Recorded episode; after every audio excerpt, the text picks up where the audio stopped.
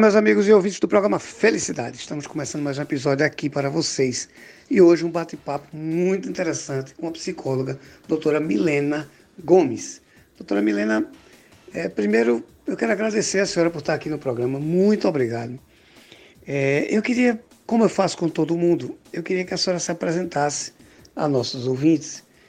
E já lhe faço duas perguntas. Uma, eu queria que a senhora explicasse, na sua visão, o que é o psicólogo e a importância do psicólogo na sociedade, na sua visão. E a segunda pergunta que eu lhe faço já é o seguinte: a gente está vivendo agora aquela expectativa de sair da pandemia, né? Em contrapartida, isso, gera, isso pode gerar muitos efeitos comportamentais. Eu pergunto à senhora o seguinte: qual é a sua visão hoje sobre essa questão da pandemia, sobre essa possibilidade de uma superação de uma saída desse quadro, doutora. E muito obrigado mais uma vez por estar no programa Felicidade. Oi, Eduardo. Um prazer estar participando do programa. Primeiro, queria agradecer pelo convite e discutir né, um pouquinho sobre saúde mental, sempre é muito bom. Me apresentando como você pediu, meu nome é Milena Gomes, eu sou psicóloga cognitivo-comportamental, trabalho na perspectiva ali de estar trabalhando a regulação emocional entendendo que as nossas emoções elas vão estar ligadas é, diretamente à forma como a gente pensa, à forma como a gente interpreta as situações e também vão, vão estar influenciando é, na, no nosso comportamento. Então, tá trabalhando essa cognição, esses pensamentos e trabalhando a regulação emocional, ela é de extrema importância para as modificações né, que a gente deseja, para a, a, nossa saúde de modo geral. Né? Eu trabalho na área clínica, atendendo presencialmente em Recife e online também para todo mundo. É, falando um pouquinho né, da importância do psicólogo, é, o psicólogo ele vem aí como um profissional agente mesmo, né, nesse processo de trabalhar a saúde mental, que por tantos anos foi negligenciada, né? A gente passou aí bons anos no Brasil sem dar a devida importância ao que a gente pensa, a forma como a gente se comporta, muitas vezes de forma disfuncional, né? Muitas vezes trazendo grandes prejuízos para a nossa vida, para o nosso funcionamento, seja na família, seja no trabalho. Então, o psicólogo ele vem, né, como esse profissional que vai estar tá auxiliando nesse processo. E aí a gente percebe que existe um, movimento, né, de, das pessoas estarem é, buscando mais terapia, buscando mais é, cuidar, né, olhar para si, olhar para as próprias emoções, dar a devida importância realmente ao que se sente. Isso desde cedo, né, até as crianças também. E trabalhando as crianças, a gente espera ter adultos mais saudáveis, né, adultos com mais inteligência emocional. E isso eu estou falando do psicólogo que atua na área clínica, né? Aquele psicólogo que está lá no, no consultório, que vai atender. A gente também tem psicólogos aí atuando em diversas áreas, né? Em empresas, em escola, em hospitais, em diversas e diversas instituições. O trabalho do psicólogo ele é muito amplo, né?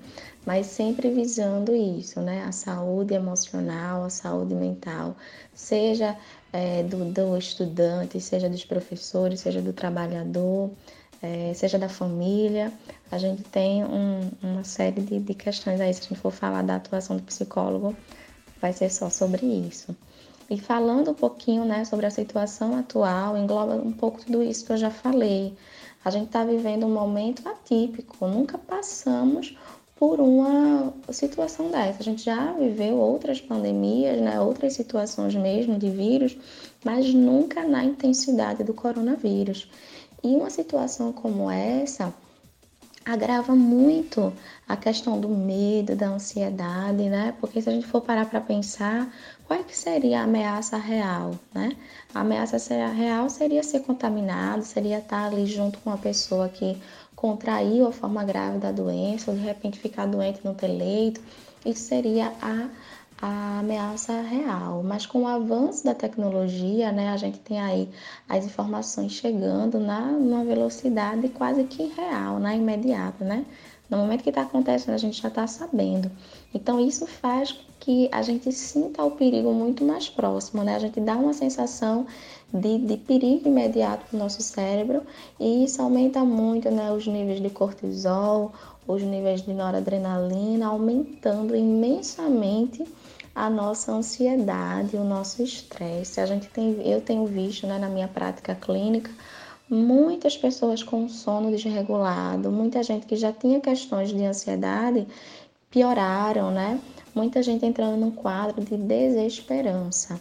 Então, é um momento muito crítico, não só na saúde física, na economia, mas quando a gente fala em termos de saúde mental. Realmente, a gente está vivendo já alguns prejuízos agora, mas é muito importante a gente pensar no mundo pós-pandemia, porque a gente não sai de um isolamento social como esse, a gente não sai de uma situação de perigo intensa, né? Porque para para pensar, sair na rua, ir ao supermercado gerou, é, agora que era uma atividade normal, a gente tem, fica tenso, a gente fica com medo, né? E tem mesmo, né? É, é uma situação que exige realmente um cuidado maior. Mas quando isso é em excesso, quando a gente começa a ver né, pessoas queridas pegando a doença, falecendo, quando a gente até não é ninguém que a gente conhece, mas a gente vendo na TV os números de morte, porque é só o que se mostra, raramente se fala sobre recuperar, se fala mais sobre morte é algo que gera muito medo, muita angústia e sensação de desesperança. Então, isso é algo que fica registrado no nosso cérebro e que a gente precisa tomar muito cuidado, sim, para esse pós-pandemia, porque como é que a gente vai sair agora do isolamento? Né? Sair na rua era muito arriscado e agora a gente vai começar a sair para retomar as nossas vidas. Será que é de, de forma imediata? Como é que fica esse medo aí que foi armazenado, né? Aí por, por tantos meses? Pois é, doutora, esse momento está chegando. Né? O comércio está abrindo, as clínicas atendendo, está começando um, um, normal, entre aspas, mas que a vida está voltando para o cotidiano, vamos dizer assim. Não é? Como é que a senhora vê essa volta agora?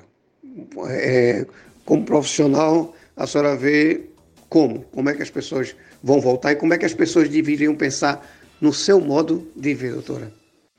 É, Eduardo, as coisas estão começando a, a voltar, né? E aí fica o grande questionamento sobre será que é o tempo realmente da gente voltar? Quais são as sequelas realmente desse tempo que a gente ficou em isolamento ou se deveríamos ficar um pouco mais? Como eu falei anteriormente, não se passa por um período de, de isolamento social e se sai como se nada tivesse acontecido, né? Porque o próprio isolamento ele já vai gerar questões emocionais muito significativas, né? A gente viu primeiro, né, esse estado realmente de medo, de hiperalerta, de ansiedade e logo em seguida também um pouco de desesperança, né? Um pouco de frustração e muitos comportamentos compulsivos que vieram a partir dessa frustração, né? Porque frustração gera muito vazio. E aí a gente viu pessoas é, cometendo comportamentos compulsivos, né? Comida, bebida, compras. E aí agora é hora de retomar a rotina, sendo que não é a rotina normal, não é aquela rotina que você tinha antes, né, desse processo de isolamento. A gente vai ter aí uma série de restrições, uma série de modificações e a gente tem medo ainda, né? O medo e a ansiedade, eles vão, eles vão continuar bastante frequentes, né? Eles vão ser ainda bons companheiros, digamos assim, ou não tão bons, não é mesmo? Dependendo da forma que é, da forma que as pessoas lidaram com essas emoções, né, no isolamento. Então, a grande preocupação, a princípio, né, que eu acho que vai ficar mais em destaque, é realmente essa sensação de medo que vai ser frequente, né? De acordo aí com mais ainda, né? Com a exposição, né? Diante de todas as situações. É, outra questão também é o luto, né? Muitas pessoas enlutadas, muitas pessoas perderam entes queridos, muitas pessoas é, estão aí afastadas ainda, né, da, da família, passaram tanto tempo aí afastado, teve gente que perdeu o familiar e não pôde é, fazer toda a cerimônia. Então, uma série de questões realmente emocionais, né, medo, ansiedade, tristeza, desesperança. A gente fala de um impacto muito forte em relação à saúde mental que veio junto com, com essa pandemia, né, que muitas vezes não foi dada devida importância. A questão aí de como as pessoas deveriam lidar com isso era realmente olhar, né, olhar para si mesmo, perceber o que está sentindo, acolher essa emoção, ver o quanto você está conseguindo lidar com ela, como é que está sendo o teu dia a dia, será que você está conseguindo trabalhar, né? Como é que foi para você saber a notícia que você iria voltar para o trabalho? Como é que você está lá durante as suas atividades? Você está bem, você está com medo frequente, esse medo tem te paralisado, né? Você vai e volta com medo, de repente você está sem dormir, pensando que no dia seguinte vai se expor. Então são questões que é muito importante, né, que a gente se faça, né, entendendo que é normal ter medo nesse período, realmente a gente ainda não está é, na vida normal, o vírus ele ainda não foi contido. Mas aí se o medo ele tem te paralisado, se a ansiedade realmente não está te deixando dormir, não está te deixando fazer as suas atividades, é muito importante que se busque ajuda profissional. Né? A minha orientação é essa. Se observe, acolha as suas emoções e procure ajuda profissional. Pois é, doutora, mas é nessa hora que o bicho pega, é na hora de procurar um profissional. A gente sabe que o psicólogo, o psicanalista, o psiquiatra, ele foi muito. É, é, se brincou muito com a função. Muita gente dizia, ah, nada, quando eu estou com problema eu chamo um amigo e tomo uma cerveja. Nessa aí eu sempre dizia assim, aí você vai ter dois problemas, a ressaca e o problema continua com você. Né? Ou, ah, psicólogo, psicanalista, psiquiatra, é médico de doido. Então, chegou um momento que quem é da área de saúde mental ganhou, teve uma valorização que sempre era para ter tida. E não se tinha essa valorização. A sociedade sempre, talvez com medo de se expor, sempre pensava assim, sempre falava assim, mas na verdade não pensava desse jeito. Chegou o momento de entender a importância nesse processo. A minha pergunta é a seguinte: primeiro, são duas. Primeiro, como é que a pessoa, para chegar no seu consultório, tem que embutir na cabeça no caminho que ele está indo para lá, ou na hora que ele decidir que é o momento de procurar uma ajuda é, é, profissional nessa área, e for lhe procurar, o que é que ele tem que ir pensando para chegar lá de coração desarmado? E a outra pergunta é o seguinte: como é que a gente vai encontrar a senhora? Como é que a gente faz para lhe encontrar, para lhe seguir, para contratar, para ser seu paciente, doutora? Acredito que a primeira coisa, né, quando qualquer pessoa vai buscar um atendimento psicológico, é entender que é processo, sabe? Processo de mudança, processo de autoconhecimento, processo de se dar conta da própria história, da própria dos próprios comportamentos, das próprias emoções. A terapia, né, a psicoterapia é um, um lugar de encontro e esse encontro não é com o psicólogo, esse, esse encontro é consigo mesmo, né? É com as próprias questões, é com a própria história. Então é muito importante ter a psicoterapia como esse lugar, um lugar de acolhimento, um lugar de autoconhecimento, né? Não só aquela ideia curativa que muitas pessoas vão, né? Ah, vou para procurar um psicólogo agora porque eu tô doente ou porque é, talvez eu não esteja muito bem da cabeça, né? As pessoas vão falar aí que eu tô ficando doido. Esse tipo de estigma social que foi é, divulgado por muito tempo. Mas sim como um espaço de autoconhecimento, um espaço de prevenção também. Infelizmente, muitas pessoas que quando começam, né, quando vão até um psicólogo, quando vão buscar psicoterapia, muitas vezes estão num, num estado de sofrimento emocional muito forte, né? Ou quando já receberam algum diagnóstico relacionado ao transtorno. Mas é muito importante que se tenha esse espaço de psicoterapia como um espaço de cuidado, de autocuidado. É um espaço que você vai procurar para cuidar de você mesmo, né? Quantas vezes no seu dia, na sua semana, você para para cuidar de você mesmo, para refletir sobre o que você sente, sobre o que você pensa, sobre a forma como você se relaciona.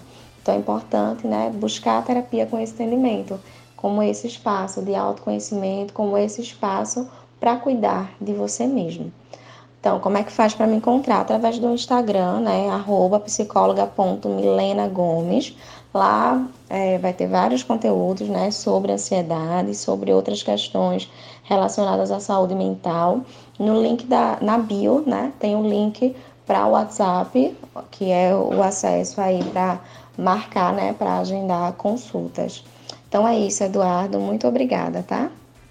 Doutora Milena, eu que lhe agradeço, agradeço a senhora ter parado seu dia para vir aqui nos responder, trazer tanta informação boa, precisa.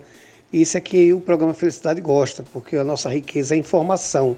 Então eu quero agradecer, muito obrigado de verdade por estar participando aqui do programa. E volte sempre, sempre que quiser discutir uma notícia, trazer uma pauta, fazer um alerta, venha para cá. O programa Felicidade está aqui para a gente trazer informação muitíssimo obrigado, de verdade, por ter participado aqui do programa. Certo, Eduardo, muito obrigada. Né, esse programa maravilhoso que traz tanta informação né, sobre tantos temas relevantes. Muito feliz em estar participando, né, contribuindo, porque eu acredito que seja isso, sabe? A gente precisa levar informação, a gente precisa levar, a gente chama até de psicoeducação, né? Informações sobre a saúde mental. Realmente, quanto mais informação, quanto mais a gente fala, discute, a gente consegue diminuir aí os pré-conceitos, né? E quem sabe aí caminhar para uma melhor qualidade de vida mesmo. Então, fico aí à disposição, qualquer coisa, é só entrar em contato, tá bom? Muito obrigado, até breve. Doutora, mais uma vez eu que agradeço, muitíssimo obrigado. Faça a pauta, venha para cá. Vamos sim trazer informação, discutir notícia, que isso é muito, muito, muito valioso e muito importante. Muitíssimo obrigado. Vocês em casa, muitíssimo obrigado. Fiquem todos vocês com Deus e até o próximo episódio. Obrigado.